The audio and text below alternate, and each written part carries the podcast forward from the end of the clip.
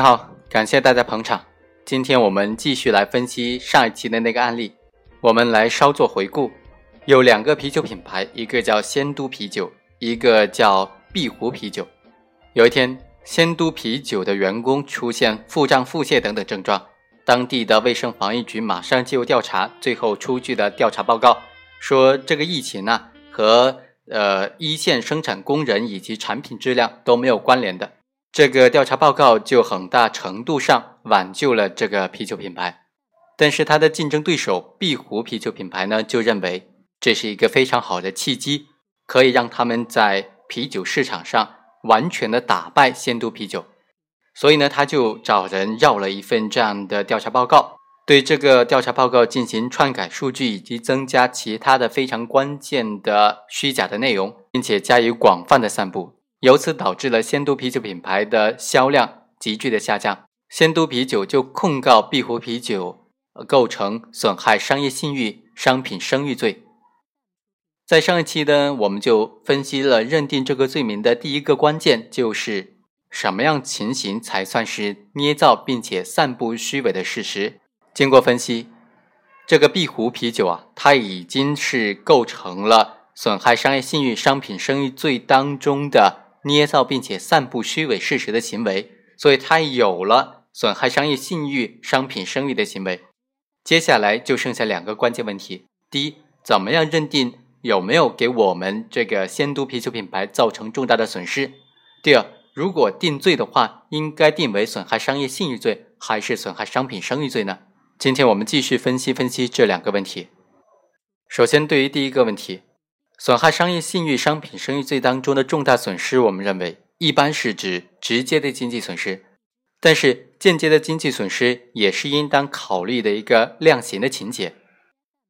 这里的重大损失一般是说，因为商业信誉、商品声誉受到损失而产生的直接经济影响、经济损失，比如说商品的严重滞销啊，产品被大量的召回啊，合同被停止履行呢。企业商业信誉显著降低啊，驰名产品的声誉受到严重损害啊，销售额和利润严重的减少啊，应得的收入大量的减少，上市公司的股票价格大幅度下跌啊，还有商誉以及其他的无形资产的价值显著降低等等等等。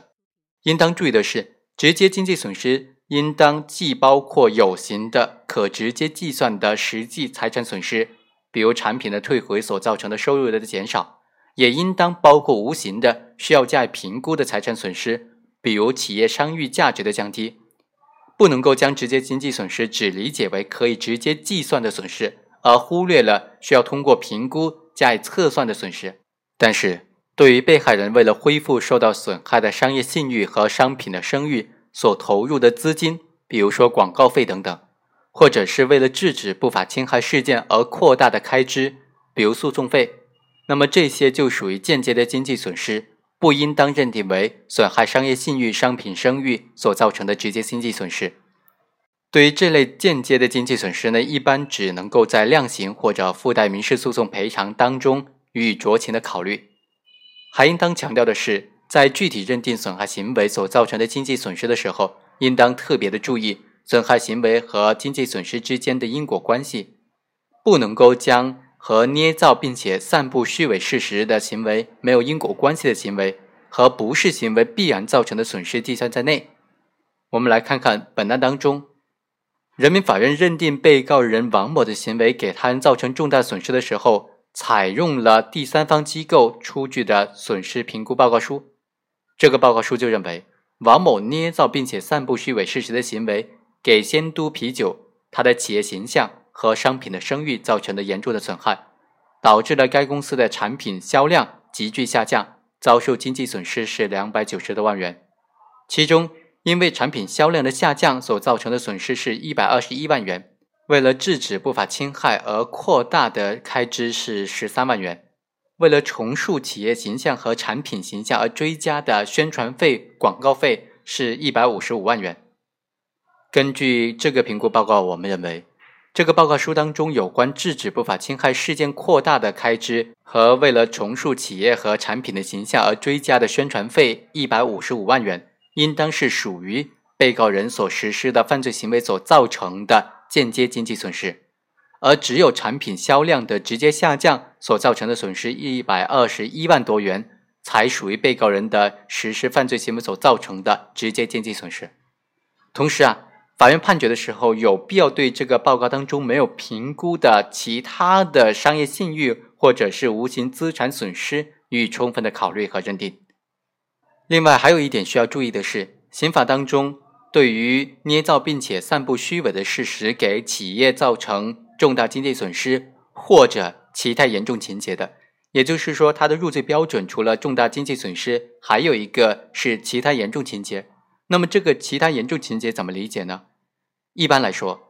其他严重情节就是指行为人在捏造并且散布虚假事实，损害他人的商业信誉和商品声誉的过程当中。除了造成重大损失以外的其他的严重情节，比如说多次损害他人商业信誉和商品声誉的，又比如说因损害他人商业信誉和商品声誉而被有关主管部门处罚之后又实施这种行为的，还有虚构并且散布的虚伪事实传播面比较广，在消费者之中产生了严重的不良影响。或者是使用恶劣的手段来捏造恶毒的事实等等等等。第三个问题是损害商业信誉、商品声誉罪，这个是个选择性罪名，所以本案当中对于竞争对手的行为要定罪，应当定为损害商业信誉罪，还是定为损害商品声誉罪呢？这两个罪名之间该怎么区分呢？行为人捏造并且散布的虚伪事实，是关于他人的信守合约。或者是履行合同当中的信誉度，或者他人的生产能力和资金状况等等内容，这就属于商业信誉了。罪名当中就应当确定为损害商业信誉罪。如果行为人捏造并且散布的虚伪事实是关于他人的产品在质量、等级、效果、方法、价格等等方面的内容，那么就只是侵害了其他人的商品声誉，罪名就应当定为损害商品声誉罪。行为人捏造并且散布的虚伪事实，如果既针对商业的信誉，又针对他人的商品声誉，那么罪名就应当确定为损害商业信誉、商品声誉罪。就本案来说，被告人王某捏造歪曲仙都啤酒公司因为受疫情的感染，职工发病既快又猛，引起恐慌，以及江苏地区该类似疫情十万多人受到感染。他编造了这一系列的虚假事实，并且加以散布的行为，难免会影响仙都啤酒发展公司的商业形象，和企业之间的商业信誉也有联系。但是，这种行为直接指向的对象是仙都啤酒的质量问题，